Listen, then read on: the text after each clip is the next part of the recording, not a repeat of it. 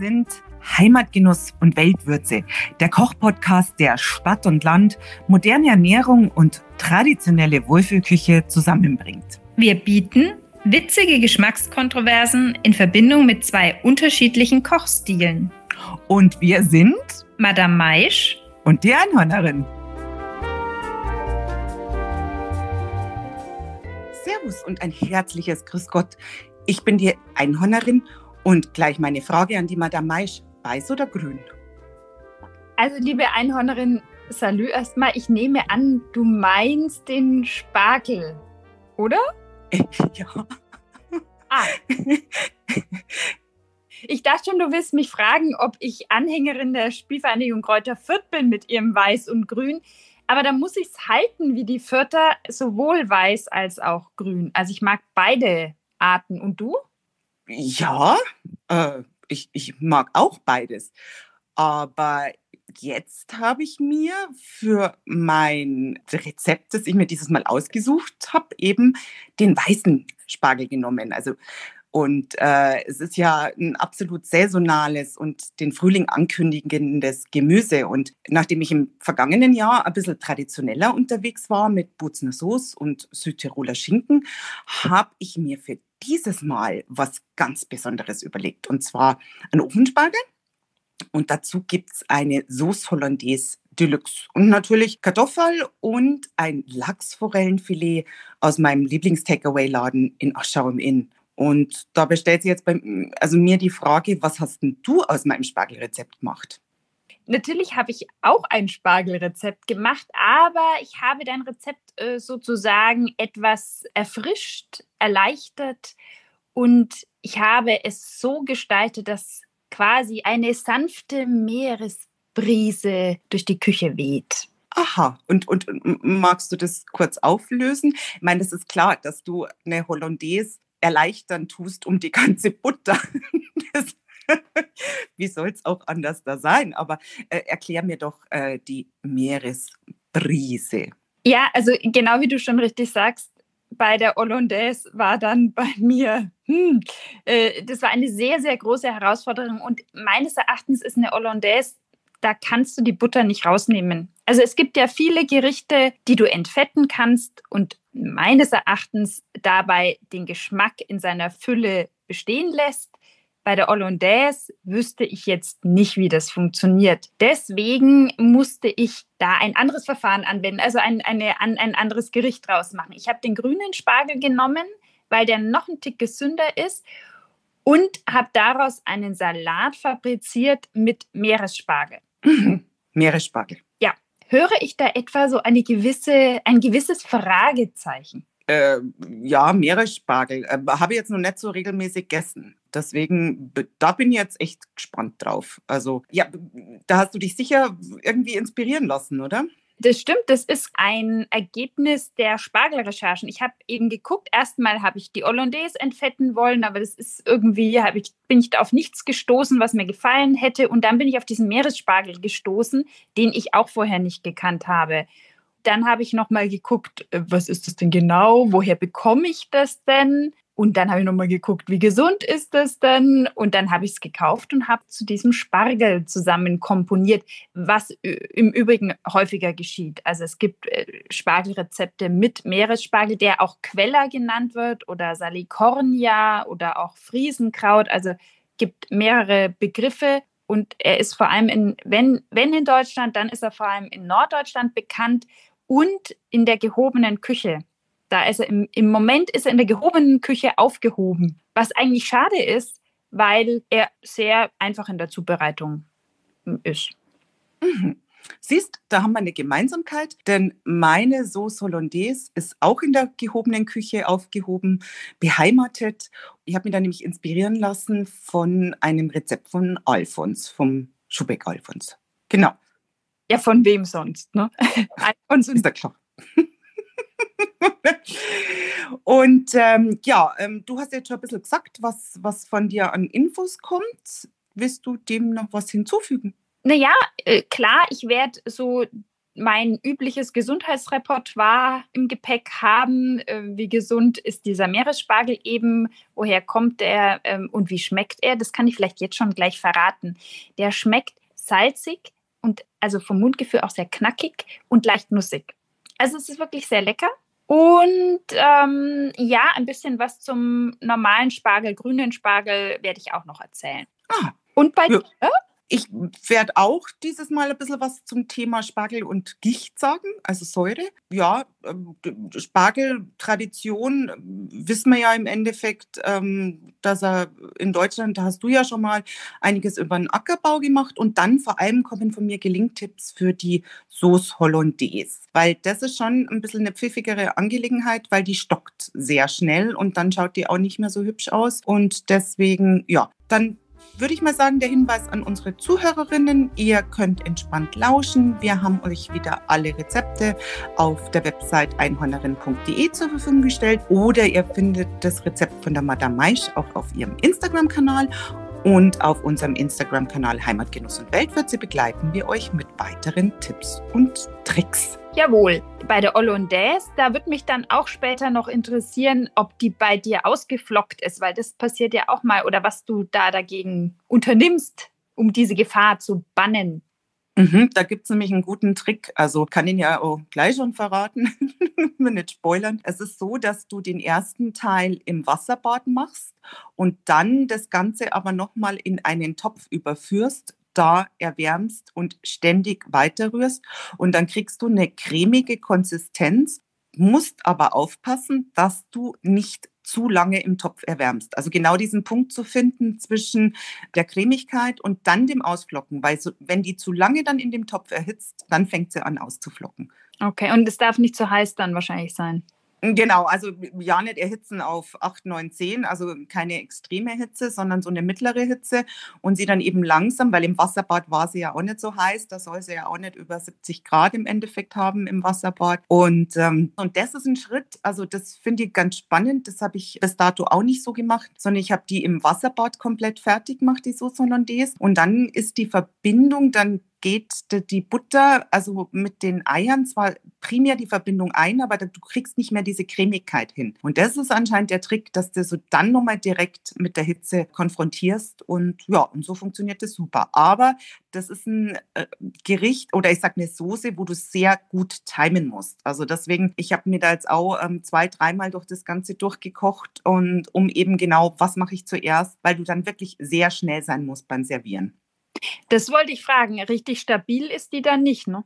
Mm -mm, gar nicht. Also ich habe jetzt da so einen Trick von, von meiner Mama, was, was heiße Teller angeht. Also die macht praktisch mit dem Wasserkocher Wasser heiß und gießt es dann eben auf die großen Teller. Du hast ja immer dann so, so einen kleinen Abstand zum Tellerrand und da gießt sie praktisch das heiße Wasser aus dem, aus dem Teekocher ein und lässt das dann ein bisschen drin stehen und das hast du dann natürlich verhältnismäßig schnell abgeschüttet und abgewischt und kannst dann servieren anfangen. Also wenn, wenn man keine Wärmeschublade hat oder das Ganze im Ofen, wo ja parallel im Endeffekt der Spargel dann drin ist, dann werden die Teller wieder zu heiß. Also du musst da schon sehr, und das finde ich eine gute Idee, also die Teller mit dem heißen Wasser aus dem Teekocher zu erwärmen. Das ist clever. Mhm. Mhm. Also habe ich jetzt auch, weil sonst stellst du halt, was haben wir, so Varianten eben in, in den Ofen noch mit reinzustellen, darfst aber keine hohe Temperatur haben, in die Spüle reinzustellen mit heißem Wasser, da brauchst du dann aber viel heißes Wasser und mit dem Teekocher, das finde ich echt pfiffig. Also das hat sie, haben wir gedacht, gute Idee. Ähm, Von den Erfahrenen lernen.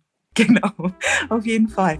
Ja, kommen wir dann mal zur Zubereitung. Oder was braucht ihr? Ja, natürlich braucht ihr den weißen Spargel, äh, ein bisschen Salz, Chiliflocken, die Kartoffeln, das Lachsforellenfilet oder eben ein Lachsfilet. Eine Frage, die sich mir da stellt, für wie viele Personen hast du wie viel Spargel genommen? Da ich ja praktisch auch noch einen Schwung Kartoffeln dazu habe und die Lachsforellenfilets waren es 500 Gramm. Für? Zwei Personen. Ah ja, für, für dich und den anderen. Mhm, genau, genau. Und die Lachsforellenfilets, wir reden von rohen, nicht geräuchert. Mhm. Äh, funktioniert aber auch. Also das ist das, das Interessante an, an diesem Rezept, also was du an Fisch dazu nimmst. Das ist echt, also ich war jetzt total glücklich, dass ich natürlich dieses Lachs, dieses frische Lachsforellenfilet bekommen habe. Es gehen aber auch Lachsfilets. Du kannst aber auch ein geräuchertes Forellenfilet oder so dazu ähm, auflegen. Gut, dann hast du halt nicht mehr ein komplett heißes Gericht, sondern dann bist du halt in diesem heißer, lauwarmer Spargel und zimmerwarmes Lachsforellenfilet. Also das kannst du halten, wie du möchtest. Ja, das hätte mich dann interessiert, aber die Hollandaise war ja leider dann das K.O.-Kriterium. genau. Und dafür braucht ihr doch ein paar Sachen. Also angefangen von Schalotten über Sherry, Gemüsebrühe, schwarze Pfefferkörner, Pimentkörner, Wacholderbeeren, Lorbeerblatt. Natürlich die wichtigen Eigelbe. Ihr braucht eine kalte Butter, ein bisschen Zucker, dann die von Madame meist so geschätzten rosa Pfefferbeeren, die dann zur Deko drüber kommen, Zitronenzesten, Orangenzesten und wenn ihr wollt, zusätzlich zu dem Rot ein bisschen Grün, dann nehmt noch ein bisschen einen frischen Schnittlauch dazu. Also bei mir ist der ja schon wieder im Hochbeet. Also deswegen passt es. Was du nonchalant jetzt nicht gesagt hast, wie viel Butter man braucht. Mhm, es sind dann doch 180 Gramm. Mhm. Das ist nämlich der entscheidende Faktor. Mhm. Ist, ist, ist was. Also, wenn man überlegt, das sind dann 90 Gramm Butter pro Person oder sagen wir, es ist ja so, dass bei mir die Soße ein bisschen weniger auf dem Teller landet und beim anderen ein bisschen mehr. Also, aber es ist schon, es ist eine Hausnummer. Also, wer im Endeffekt sich cholesterinarm ernähren will, der darf dann die ganze Woche keine Butter mehr essen. Und es sind ja auch drei Eigelbe drin. Also, also eine Hollandaise, ich probiere ja auch immer mal wieder, wenn wir es irgendwo serviert bekommen, die, die schmeckt fein. Und deine vom Rezept her schon habe ich mir gedacht, oh, oh, oh, das klingt alles sehr, sehr lecker. Aber eben diese Butter. Mhm. Und die, wenn du die wegnimmst, kannst du, dann geht's, ist es keine Soße, ne? Also dann ist es irgendwas, aber halt keine Soße. Da, da kannst du quasi, die muss man so mächtig machen, sonst funktioniert es halt einfach nicht. Jetzt kommen wir zur Zubereitung. Habe ich vorher schon gesagt, ganz, ganz wichtig, eins nach dem anderen zu machen und ziemlich viel schon vorzubereiten. Also das heißt, die Kartoffeln als allererstes im Dampfkochtopf eben gar kochen, schälen und dann warm stellen. Und deswegen Kartoffeln zuerst machen, weil sonst kommt ihr mit dem Zubereiten der Soße und des ständigen Rührens in die Bredouille. Also ich habe dann wirklich so eine Kartoffel schnell geschält beim ersten Mal und dann Soße wieder gerührt und Kartoffel geschält. Also das ist Stress pur. Also deswegen Kartoffeln fertig machen, warm stellen. Für die Soße, da macht ihr jetzt zuerst einen Sherry-Sud. Ihr schält die Schalotten, schneidet sie in kleine Würfel und dann kommen die eben mit Sherry, Brühe, Pfeffer und den, also den ganzen Körnern und Wacholderbeeren und Lorbeerblatt in den Topf und das lasst ihr aufkochen. Und dann könnt ihr den Sud auch so oder solltet ihr den Sud auch so ein Viertel etwa einköcheln lassen und anschließend durch ein Sieb gießen. Und dann habt ihr so ein paar Esslöffel von diesem Sud. Und das ist jetzt was, was ihr wieder gut stehen lassen könnt. Also das heißt, bevor ihr dann das Ganze aufs Wasserbad setzt, ist es sinnvoll, sich jetzt um den Spargel zu kümmern. Also sprich Spargel großzügig schälen, die Enden kappen und den legt ihr auf ein mit Backpapier ausgelegtes Blech in den Ofen und ja, vorher äh, habe ich noch vergessen zu sagen, den Ofen auf 200 Grad Ober- und Unterhitze vorheizen. Also, dass ihr die 200 Grad habt, wenn ihr dann den Ofen, äh, den Spargel reinschiebt, den Ofen reinschiebt. Ja, und Während jetzt der Spargel, der muss so ungefähr 20 Minuten im Backofen backen, bevor ihr dann die äh, Lachsforellenfilets oder die Lachsfilets drauflegt. Und in der Zeit könnt ihr euch jetzt der Soße widmen. Was kommt denn sonst noch zum Spargel und dem Lachsforellenfilet? Kein Öl? Kein sonst noch was? Mhm.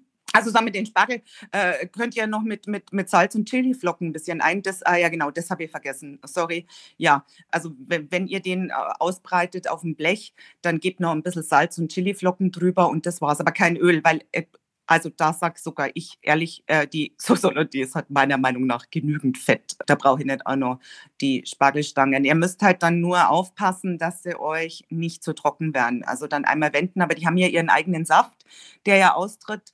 Und bei den Lachsforellenfilets ist eigentlich auch kein Problem. Ihr könnt da noch ein bisschen Zitronensaft drüber geben, aber das ist auch kein Problem, wenn ihr die dann einfach so reinlegt. Ah ja. Und jetzt wird's spannend. Die Soße.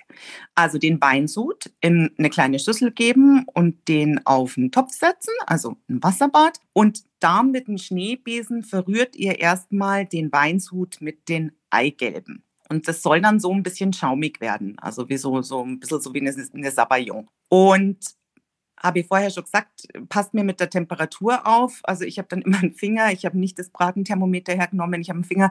Also es sollte wirklich nicht, also höchstens 70 Grad werden. Also das heißt, Finger reinhalten, finde ich, geht nur mit 50, 60 Grad, dann ist das in Ordnung. Und dann gebt ihr nach und nach die kalte in kleine Stücke oder in Stücke geschnittene Butter dazu, rührt weiter, lasst es schmelzen. Und wenn die zwei, die drei Dinge, also der Sud, die Eigelbe und die Butter sich verbunden haben, dann gebt ihr das Ganze in den Topf. Und da rührt ihr weiter, bis das Ganze so eine cremige Konsistenz hat. Und dann kommen eben die Zitronenzesten noch dazu und die Orangenzesten und weiter rühren. Weiter rühren. Ich abschmecken, dann mit Salz, Pfeffer und eben ein bisschen Zucker. Müsst ihr schauen, was für ein Sherry ihr habt, ähm, wie dann einfach die, die, die Zuckernote ist in dem Ganzen, ob es euch von der Süße herreicht. Und ansonsten ja, ist die Soße dann fertig. In der Zeit müsste dann auch der Spargel und die Filets fertig sein. Dann eben auf Tellern anrichten. Was mich interessieren würde, da ist noch, wie lang musst du denn im Wasserbad, wie lange dauert denn das ungefähr,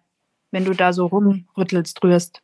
Das sind so fünf bis zehn Minuten. Okay, also Arm, äh, die Armmuskulatur wird nur mäßig ja, aber du rührst da dann nachher noch weiter. Also ich glaube, die Soße ist schon so, da bist du schon 15 Minuten damit beschäftigt. Also deswegen, das ist eigentlich genau die Zeit, wo der Spargel im Ofen ist. Also wie gesagt, 20, 25 Minuten, dann drauflegen die anderen Sachen. Nach 35 Minuten äh, sollte das soweit dann fertig sein. Müsst halt immer ein bisschen gucken. Beim Spargel sieht man es ja verhältnismäßig gut. Oder wenn man dann einen Spargel aufhebt und er biegt sich ein bisschen, dementsprechend wie bissfest ihr den haben wollt, sieht man es dann ganz gut, reicht einem das oder nicht. Und deswegen, und in der Zeit, also die Zeit nutzt, äh, habe ich dann genutzt, um, um die Soße fertig zu machen.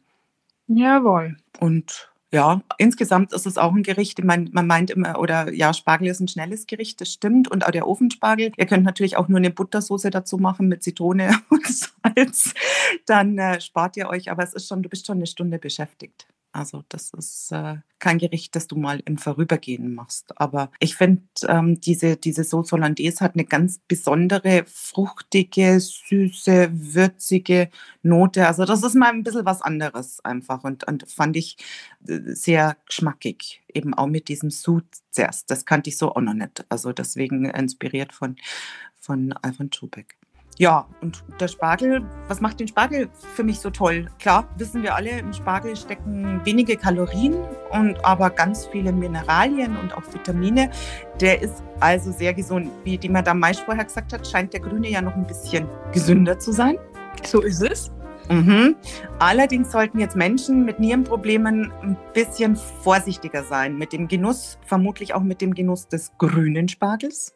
Jawohl. Weil der Spargel Purine. Also Purine stellt ähm, der Körper selber auch her und deswegen braucht man ihm auch nicht so viel Purine zuzuführen. Und die daraus entstehende Harnsäure, sage ich mal, ist für einen gesunden Menschen, gesunden Körper überhaupt kein Problem. Wer allerdings aufgrund äh, Erkrankungen oder anderer Dinge, Medikamente oder so, mit der Nierenfunktion Probleme hat oder eine Nierenschwäche hat, da hat die Harnsäure natürlich, kann sogar zu Nierensteinen führen. Und deswegen auch Gicht ist sowas, äh, ist eine Erkrankung, wo man sehr aufpassen sollte, eben nicht Lebensmittel zu sich zu nehmen oder eben auch zu viel Fleisch oder so, was ja auch Purine enthält oder zum Beispiel auch Innereien oder Brokkoli, Käsewein. Also das heißt, wenn äh, Menschen eine Diät in der Richtung halten müssen, dann ähm, ja, ist der Spargel leider nichts. Aber ansonsten hat er ja noch ganz viele andere positive Wirkungen, Vorteile. Positiv. Spargel ist super. da, da sind wir einer Meinung. Im Prinzip, was ist eigentlich der Unterschied zwischen grünen und weißen Spargel? Ich würde es mal so bezeichnen, das sind Geschwister, die unterschiedlich erzogen worden sind. Der Bleichspargel, weil so heißt er nämlich auch der weiße Spargel, ist sehr behütet aufgewachsen und durfte nur unter der Erde spielen. Und der grüne Spargel ist dann sozusagen der Abenteurer, der die frische Luft geschnuppert hat und die Sonne genossen hat. Und diese Sonne ist dann auch dafür verantwortlich, dass sich das Chlorophyll entwickelt, eben der grüne Farbstoff. Dann gäbe es im Übrigen auch noch, ich weiß nicht, ob es dir in, in den vergangenen Saisons aufgefallen ist, immer häufiger violetten Spargel. Habe jetzt so bei uns noch nicht gesehen, ähm, nur die Kartoffel kenne ich Violett. Ja, ja gibt es den Spargel allerdings auch. Und dann gibt es noch Wildspargel, den habe ich vergangenes Jahr öfters mal herumliegen sehen. Und weißen Spargel mit violetten Köpfen. Das hat folgendes auf sich: also der violette Spargel ist quasi wie ein grüner Spargel, nur statt Chlorophyll Anthocyan, anderer Farbstoff.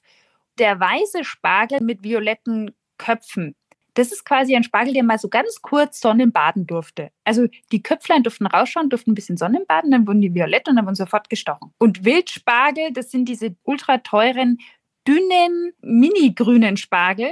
Ist halt noch mal würziger natürlich, kann noch mal viel besser roh gegessen werden. Also jeglicher Spargel kann ja auch roh verzehrt werden. Und dieser grüne Wildspargel, der, der eignet sich da noch mal besser und hat halt so einen intensiveren, nussigen Geschmack ich habe also diesen grünen genommen und wenn du vielleicht noch wissen wollen würdest, was da so an gesunden Inhaltsstoffen drin ist, bevor ich in die Zubereitung starte, kann ich sagen, neben Vitamin C auch noch Vitamin E, ein paar B-Vitamine und beim äh, grünen Spargel zusätzlich noch Vitamin A, sehr gut für BrillenträgerInnen wie ich vor allem. Und natürlich Kalium. Das hat ja auch der weiße Spargel. Deswegen sind die ja auch beide Spargelarten recht entwässernd.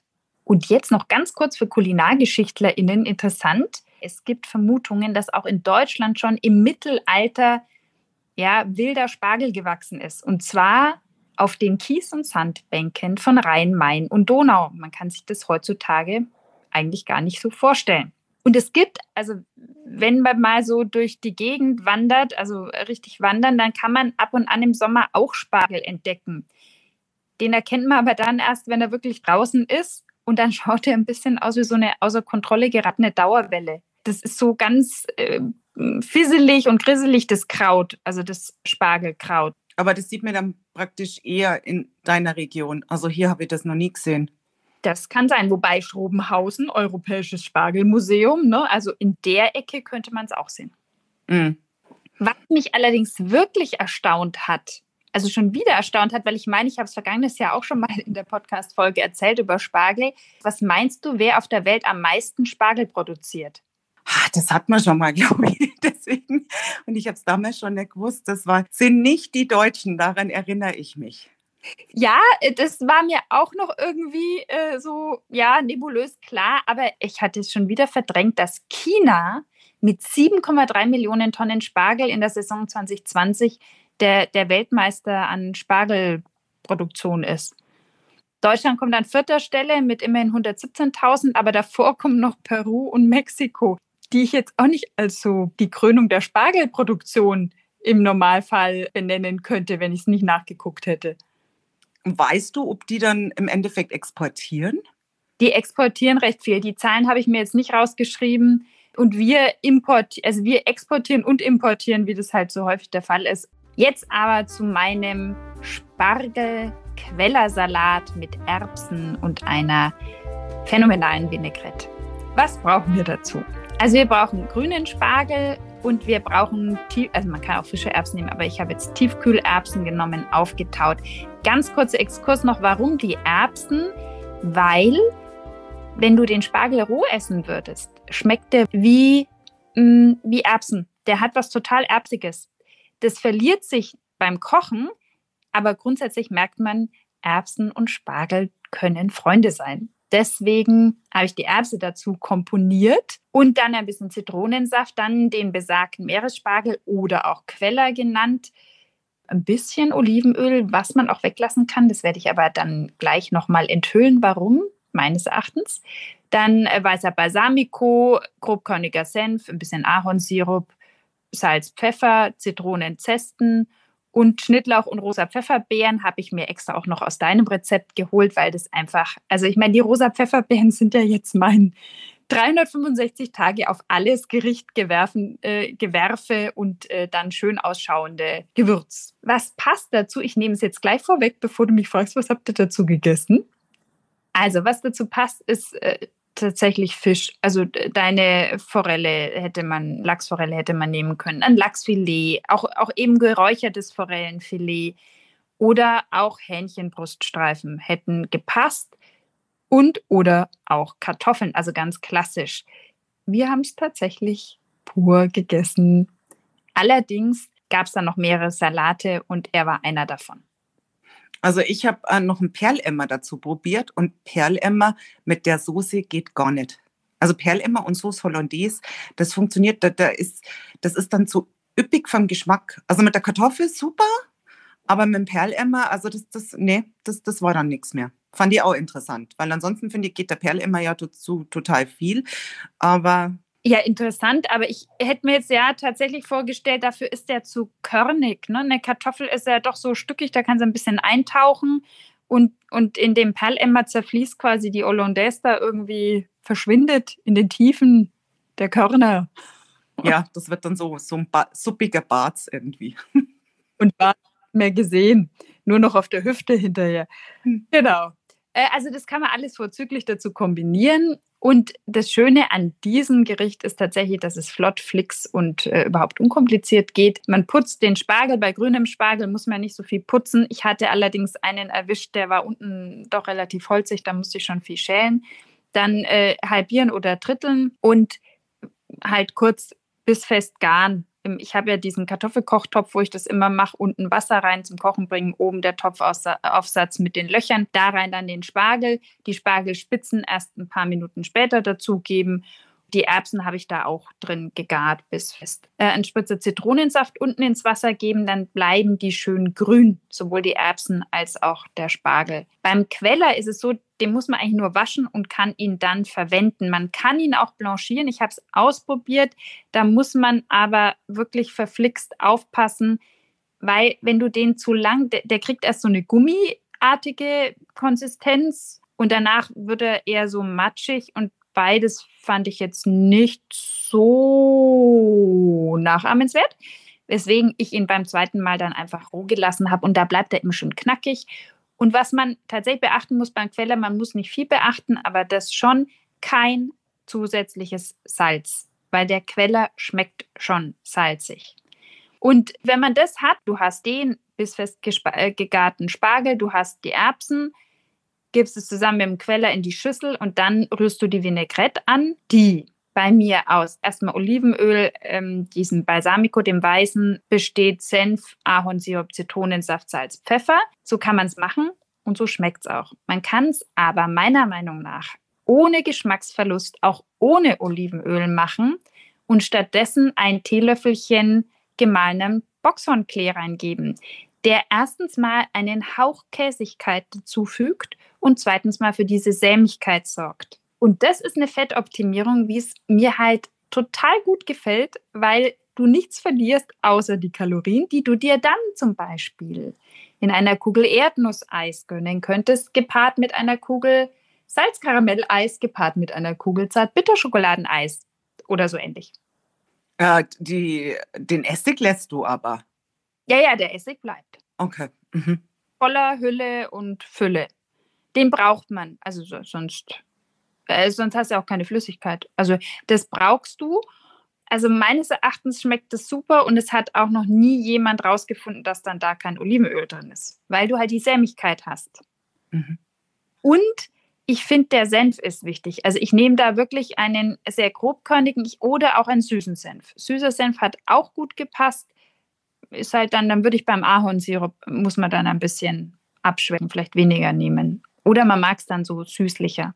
Das kippst du dann über den Spargelsalat und gibst noch ein bisschen die Pfefferbeeren, den Schnittloch drauf. Die Zitronenzesten kannst du entweder gleich ins Dressing geben oder als Deko obendrauf. Feel free. Und schon hast du ein super leckeres Gericht, was sich auch genial vorbereiten lässt. Und zwar einmal die Spargel-Erbsen-Queller-Fraktion. So, fertig machen, va bene quasi und die Vinaigrette und dann aber erst kurz vorm Servieren zusammenschütten, rühren. Das ist jetzt aber kein lauwarmer Salat. Das kommt darauf an. Wir haben ihn kalt gegessen, weil zwischen dem Dünsten und dem Verspeisen einfach sehr viel Zeit lag. Aber natürlich, wenn du es gleich machen würdest, wäre es halt so ein lauwarmer Salat. Also hat sicher auch seine Qualitäten. Und falls du nun sagst, also wovon ich natürlich ausgehe, ah, das könnte ich doch mal nachgucken. Und dann dich fragst, ah, aber woher bekomme ich den Queller? Wäre wär die Frage. Also wenn ich denken würde, ich würde das mal nachkochen, dann würde ich mich natürlich fragen, woher bekomme ich den Queller? Äh, korrekt. So, und dann könnte ich dir Folgendes berichten. Du bekommst ihn im Fischhandel. Und zwar, weil er gerne eben in der gehobenen Küche zu Fisch gereicht wird. Deswegen, vielleicht gibt es ihn auch in deinem Lieblingsgeschäft in, in Aschau. Das ist ein Takeaway. Das ist nur so ein kleiner Verkaufsladen, wo zwei kleine Kühlschränke drin sind und ein Körbchen mit Geld drinnen. Also da gibt es im Endeffekt einfach nur diese Fische. Also e, entweder geräuchert oder was weiß ich. Also du gehst da rein, schmeißt dein Geld in das Körbchen und dann nimmst du mit. Nein, also habe ich noch nie gesehen, werde ich wahrscheinlich da auch nie sehen. Und für mich wird sich natürlich die Frage stellen, du bräuchtest wahrscheinlich einen Fischladen inklusive Feinkost etc. pp. Nee, Feinkost brauchst gar nicht. Also wir, wir haben mehrere Fischhändler in Nürnberg, weiß ich inzwischen, weil ich recherchiert habe. Und äh, gleich beim ersten, äh, der lustigerweise sich ganz in der Nähe meines ehemaligen äh, Zeitungsverlags befindet, für alle NürnbergerInnen in der Blumenstraße. Da gab es den, den gibt es nicht immer. Man ruft vorher an, sagt, haben Sie Queller? Sagt er, ja, habe ich diese Woche bekommen. Nein, rufen Sie nächste Woche wieder an. Und es gab ihn auch noch in dem etwas edleren Supermarkt in einem unserer Kaufhäuser. Gezahlt habe ich zwischen 3,50 und 4,50 pro 100 Gramm. Also ist jetzt nicht ganz so billig, aber du brauchst jetzt auch, ich hatte jetzt 200 Gramm für vier Personen, weil ich es auch ein bisschen üppiger wollte, weil es was Neues ist und da mein Küchenforscherin nicht total abgefahren ist, du kannst natürlich auch weniger nehmen. Ich habe auch noch ein bisschen mehr Infos natürlich zum Queller oder Meeresspargel zusammengetragen und ähm, ich höre schon dein atemloses, äh, deine atemlose Begierde, dass du mehr wissen willst. Also der interessiert mich jetzt schon, weil wie gesagt, das ist äh, A, das, äh, wo kriege ich den und dann, was, was ist er denn eigentlich, gell? Also es ist tatsächlich eine ganz normale Blühpflanze im Prinzip und kommt in der Nähe des Meeres vor, daher Meeresspargel. In Israel, in Nordafrika, am Wattenmeer, also wir reden von natürlichem Vorkommen. Dort wird er auch, also in Israel wird auch angebaut. Und bei uns in Deutschland gibt Versuche, zum Beispiel in Hessen, ihn anzubauen im Gewächshaus. Weil das Spezielle ist, da wo er natürlich vorkommt, am Meer ist halt der Salzgehalt im Boden extrem hoch. Und der Queller gehört zu den wenigen sehr toleranten Pflanzen. Das heißt, der hat einen ganz einfachen Trick. Im Normalfall bei, bei zu viel Salz im Boden würde die Pflanze eigentlich vertrocknen, weil die es nicht mehr schafft, Wasser aufzunehmen. Dieses salzhaltige Wasser, das ist zu viel Salz drin und die Konzentration stimmt dann nicht mehr mit dem Wasserhaushalt in der Pflanze. Und dann vertrocknen die. Und der Meeresspargel macht es so, der nimmt sich dieses Salzwasser, extrahiert das Wasser und führt sich zu Gemüte. Und das Salz lagert der Meeresspargel einfach in so Hohlräumen. Da das ist wie so ein Endlager für Salz. Deswegen schmeckt er auch so salzig, wenn, wenn wir ihn essen. Und so ähm, verträgt er sich sehr gut mit salzhaltigen Böden oder wenn er immer mal wieder vom Meer umspült wird. Deswegen kann er aber, sagen wir mal, in Hessen eher im Gewächshaus äh, angebaut werden, weil da muss ja der Boden, du willst ja nicht deinen ganzen Boden da in der freien Natur versalzen. In Niederlanden wird er auch angebaut. Also es gibt mehrere Anbaugebiete. Ich habe ihn aber jetzt zum Beispiel einmal erst äh, aus Israel bekommen und einmal aus den Niederlanden. Und so Saison ist ab April dann den Sommer über. Da wird der, also ich habe einen Bericht gelesen, eine Reportage, der wird mit Maschinen wie für, für die Teeernte oben gekappt. Da werden immer ein paar Zentimeter weggekappt von der Pflanze. Genau. Und er ist auch sehr gesund. Also klar, salzhaltig aber auch Kalium, Eisen, Zink und Jod. Und interessanterweise gibt es Studien, die sagen, weil wegen des hohen Salzgehalts würde man jetzt eigentlich sagen, ist er Blutdruck erhöht, dass er den Blutdruck reguliert. Und die TCM sagt über den Meeresspargel eigentlich Ähnliches wie über den Spargel an sich. Es stärkt die Niere, aber eben aufgepasst äh, wegen des Jodgehalts auch bei Schilddrüsenüberfunktion oder wenn deine Nieren halt nicht gut funktionieren. Er mag es auch ziemlich ähnlich wie der Spargel, wenn er gelagert wird. Dann feuchtes Küchentuch ab in den Kühlschrank, da kann er schon mal ein paar Tage chillen. So viel dazu. Hast du deinem Küchenforscherinnen-Ich jetzt äh, Genüge getan? Ähm, oh. Ich könnte natürlich noch äh, 100.000 und eine Sache mehr stellen, aber ich will mich da jetzt begnügen. Dann, ähm, aber dein Küchenforscherinnen-Ich, das darf ja jetzt gleich wieder total loslegen, weil das nächste Mal präsentierst du ja ein Rezept. Und äh, was ist es denn? Genau so ist es. Da war mein Küchenforscherinnen-Ich äh, wieder sehr in Aktion. Ich habe mir den Rhabarber vorgenommen, aber diesmal herzhaft und habe ein Rhabarber-Lauchgemüse fabriziert mit einer Joghurtsoße, die mit Kapern getoppt ist.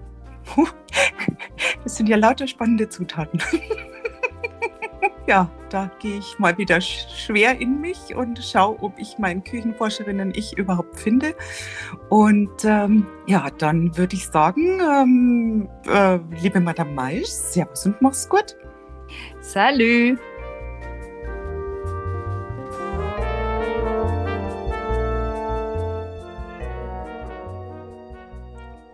Du sag mal, was gibt's denn bei dir heute zum Essen?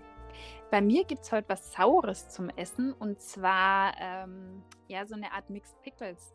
Ich, äh, also wie ich schon gesagt habe, dieses Küchenforscherinnen-Ich ist gerade wirklich in Hochform und ich habe aus ein paar alten Äpfeln und äh, Stangensellerie habe ich so Mixed Pickles gemacht. Das ist auch ein TCM-Rezept, genial für den Frühling, weil sauer im Frühling ist gut. Und das wird einfach nur einem Sud aus heißem Reisessig und noch ein paar anderen Gewürzen überschüttet und dann kann man es zu so ziemlich allem essen oder auch pur. Und bei dir?